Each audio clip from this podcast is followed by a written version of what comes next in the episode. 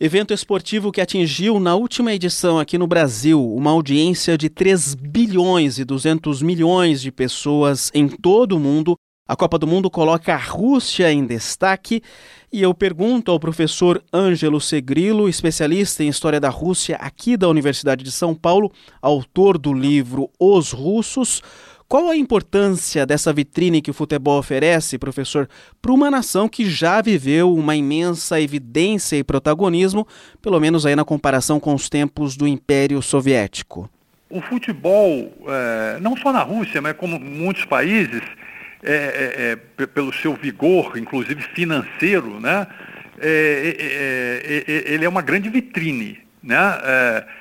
o país que cedia a Copa do Mundo é, tem possibilidade de atrair as atenções do mundo inteiro.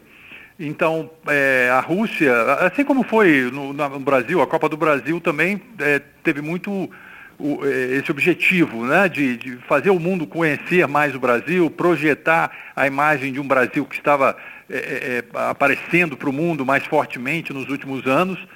E a, para a Rússia é a mesma situação. Né? A Rússia, ela, ela, ela, ela sempre foi uma, uma, grande potência, né? no mínimo uma grande potência na época do czarismo, ou também foi uma das dois únicos países que foram superpotência no mundo, né? ele, a União Soviética e os Estados Unidos. Nos anos 90, aquela transformação do socialismo para o capitalismo, a época Yeltsin foi muito conturbada, né? houve um grande enfraquecimento do país, e a partir do, do ano 2000, é, com a recuperação econômica, o país vem recuperando espaço, inclusive nas relações é, internacionais do mundo. Então, é, o, o, Putin ele quer utilizar essa Copa como uma forma de projetar essa recuperação da Rússia ao seu antigo status. Essa é a ideia. É estratégico e intencional, portanto. É, exatamente. Existem é, aspectos é, comerciais né, ligados a tentar aumentar, o, é, principalmente a questão do turismo, né, não, não tanto uma questão de um lucro imediato, mas no longo prazo. A questão do turismo tem esse aspecto econômico, mas existe também esse aspecto político, de projeção do país como um país que está recuperando o seu antigo status, né, pelo menos de grande potência. Agora, professor, há 10 anos isso ficou bem flagrante nas Olimpíadas de Pequim. A China ergueu muros e tapumes para esconder localidades pobres e tomou medidas radicais, mas que foram temporárias para conter, por exemplo, a poluição. O governo de Vladimir Putin vai tentar esconder alguma coisa dos olhos do mundo?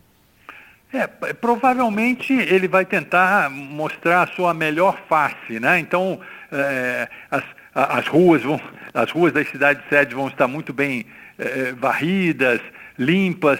É, a questão da segurança, principalmente na Rússia, eu acho que a questão principal é da segurança. O medo de haver um atentado terrorista. Então a segurança vai ser super reforçada. Nós podemos ter uma ideia aqui pelo Brasil, né? Quando nós tivemos a, a ECO, né, 92, uh, na própria Copa do Mundo, houve um esforço concentrado para que as coisas acontecessem bem, pelo menos naquela, na, naquele período.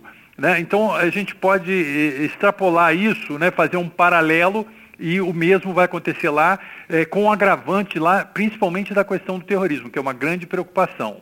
É, já tem também a questão de que vários países já alertam seus cidadãos que vão para a Rússia sobre os riscos verdadeiros de homofobia. Esse também é um fato.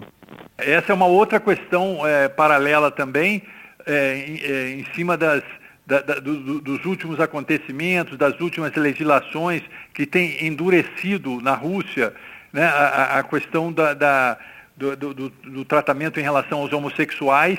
É, e, e, isso é uma questão que está correndo também paralela. Né? Vai, eu acho que vai ser também parte de um movimento maior né, de, é, é, é de uma visão de parte do Ocidente da Rússia é, como sendo é, antagônica né, aos valores ocidentais. Né? Houve um, um aumento desse tipo de atitude do Ocidente, de governos do Ocidente, principalmente a partir da crise da Crimeia, né, em 2014. Agora, para concluir, professor, a sua visão pessoal aí como pesquisador, afinal de contas, com esse mega evento global, sempre acompanhado de megas orçamentos controversos, eles são de fatos positivos para a imagem de um país? Isso então, já que o senhor citou, lembrando da controvérsia da Copa anterior aqui no Brasil e também a polêmica aí sobre o próximo país escolhido, que é o Catar. Isso ajuda de fato uma nação? É, é o grande problema é, é que geralmente esses eventos eles não dão um lucro imediato. Né? Se você colocar no, no, no, no, eh, no papel as exigências da FIFA, né, de transformação dos estádios, etc., acabam fazendo com que, é, se você colocar no papel, esses eventos não dão um lucro imediato, né, que possa ser contabilizado. Mas é, o, a, o, o, governo ele não atua apenas no campo econômico, né? senão nós teríamos sempre um presidente que seria meramente um economista. Então os governos têm muitas outras preocupações é, em termos sociais, né, em termos de política, em termos de relações internacionais. Então é nesses outros campos é, que é interessante para esses governos esses eventos, porque eles são também uma forma é, de projeção da imagem do país, que, é, por um lado, é, tem esse aspecto extraeconômico, né, independentemente da economia, mas que também, às vezes, no longo prazo, por exemplo, você pega a questão do turismo. Talvez muitos ocidentais que não iriam à Rússia vão a primeira vez por causa da Copa. Então, talvez no longo prazo, isso até ajude também nesse campo econômico.